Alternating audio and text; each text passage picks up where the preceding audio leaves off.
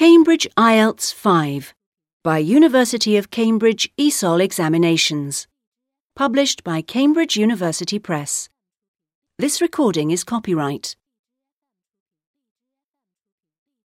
CD 2 Test 3 You will hear a number of different recordings and you'll have to answer questions on what you hear. There will be time for you to read the instructions and questions, and you'll have a chance to check your work. All the recordings will be played once only. The test is in four sections. At the end of the test, you will be given 10 minutes to transfer your answers to an answer sheet. Now turn to Section 1. Section 1. You will hear a conversation between a customer and a salesman at a car showroom. First, you have some time to look at questions 1 to 4.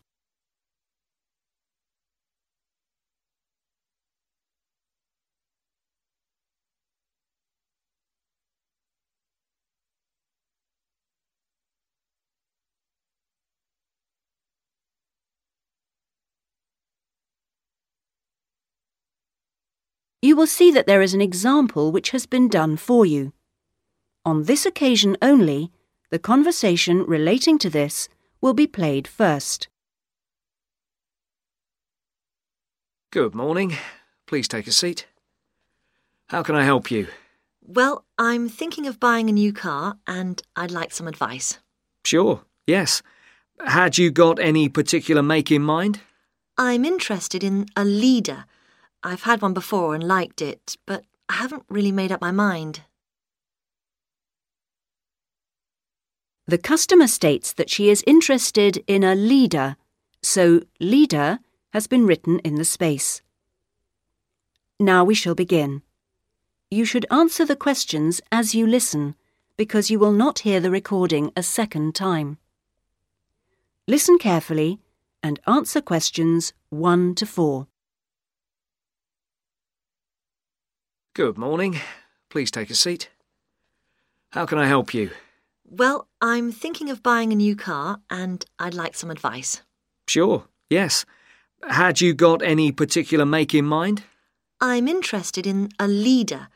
I've had one before and liked it, but I haven't really made up my mind. Sure. We've got various models. Um, right. What about the engine size? Any ideas? Uh, the one I've got at the moment's a 1.2 litre engine, but I find it a bit slow on long journeys. I'd like a bit more power this time. A 1.4 should do. I don't think I need a 1.6 or anything. Right. Well, I think the model you're looking at is the Max. Here's a picture.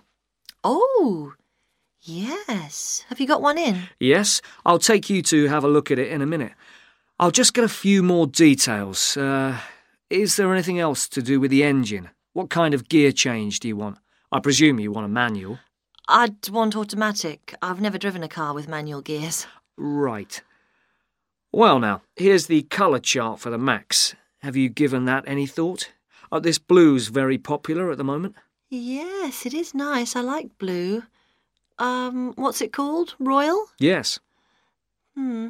But actually, I think I prefer this lighter shade here. Sky. Yes, that's popular too. I think I'll go for that. You might have to wait a week or so for that colour, but I assume that'll be okay. Oh, yes, fine.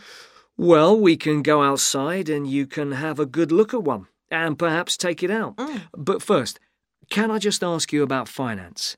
The cash price is going to be somewhere in the region of seven and a half thousand.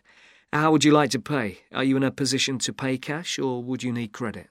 I'd like credit, provided the terms are reasonable. Well, you can discuss that with my colleague in a moment.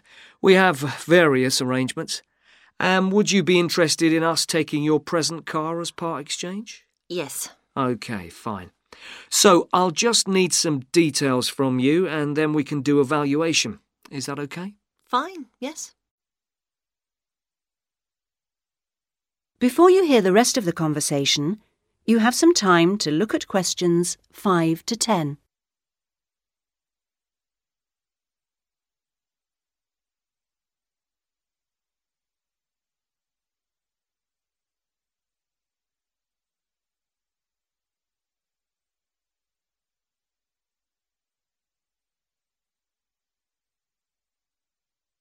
Now listen and answer questions 5 to 10. Could I have your full name? Wendy Harries. That's H A R R I E S. And is that Mrs., Miss, Ms? It's Doctor, actually. Oh, right. And your address?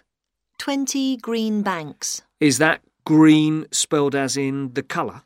Yes, that's right. OK. Alton. Is that O L T O N? Not quite. It begins with an A, not an O.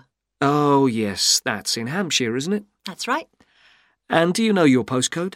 Uh, yes, it's GU8 9EW. Do you have a daytime phone number? Well, I work at the hospital, but it's a bit difficult to get hold of me. I can give you a number just for messages, and then I'll get back to you when I can. Is that okay? That's fine. It's 0798 257 643. Fine. And about the car you have now, what make is it? It's a Conti. Do you know the year or the model name? I think it's 1996, and it's called a lion, like the animal. Then it must be 1994 because they brought out the Fox after that. Oh, right, yes. Mileage, uh, roughly? I'm not sure. I know it's less than 70,000. OK.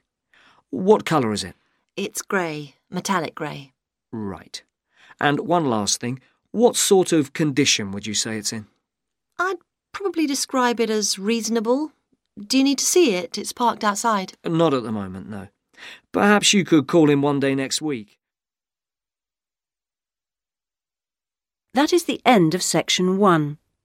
You now have half a minute to check your answers.